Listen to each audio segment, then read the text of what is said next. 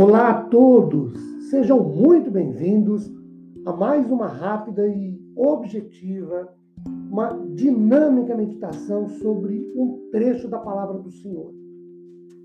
Meu nome é Ricardo Bresciani, eu sou pastor da Igreja Presbiteriana de Filadélfia de Araraquara, situada na Avenida Doutor Leite de Moraes, 521, na Vila Xavier.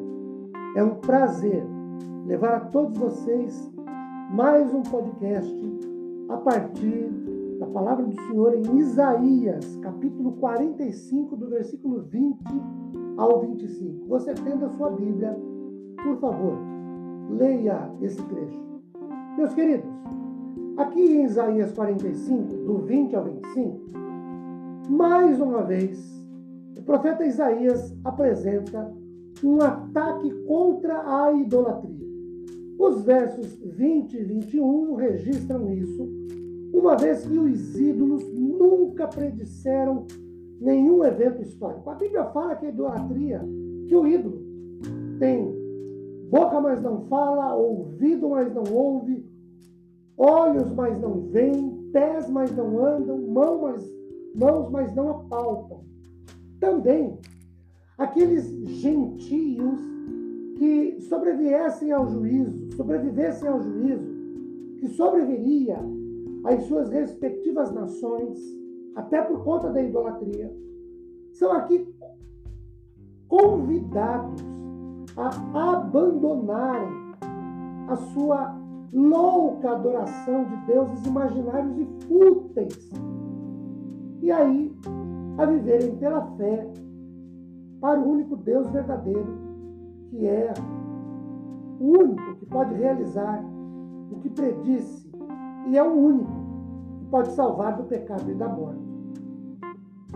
Todas as nações estão incluídas neste convite, até as mais remotas.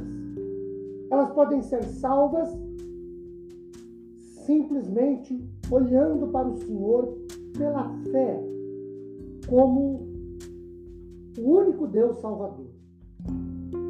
Os finais dos versículos 22 a 25 lembram aos exilados que Deus havia muito tempo determinado, como indica, por exemplo, o Salmo 2, que levaria todos os povos do mundo à sujeição e à obediência a Ele. Assim, as nações já estão convidadas a se voltar para o Senhor Deus. Caso se voltem agora para Deus, serão salvos do destino que os inimigos de Deus terão de enfrentar um dia.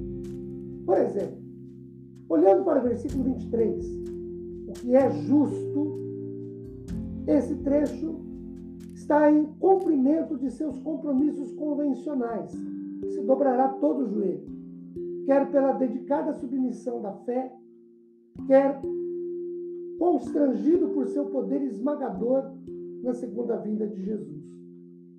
No versículo 24, há profecia de que serão envergonhados, porque descobrirão que apostaram sua vida numa mentira, a idolatria, e, portanto, terão de ser enviados à condenação eterna. Ídolo não salva. Versículo 25, a descendência espiritual de Israel, todos aqueles que pela fé são reconhecidos como, como filhos de Abraão, esse era o significado dos versículos 22 nesse contexto histórico. Podemos legitimamente ver neles uma profecia evangélica, um preparativo evangélico. Por exemplo, Romanos 14, verso 11 e Filipenses 2, 10 e 11, em que o Messias é o enviado de Deus para a salvação. Queridos, Deus nos abençoe com paz, consolo e conforto após meditarmos sobre Sua palavra. Amém.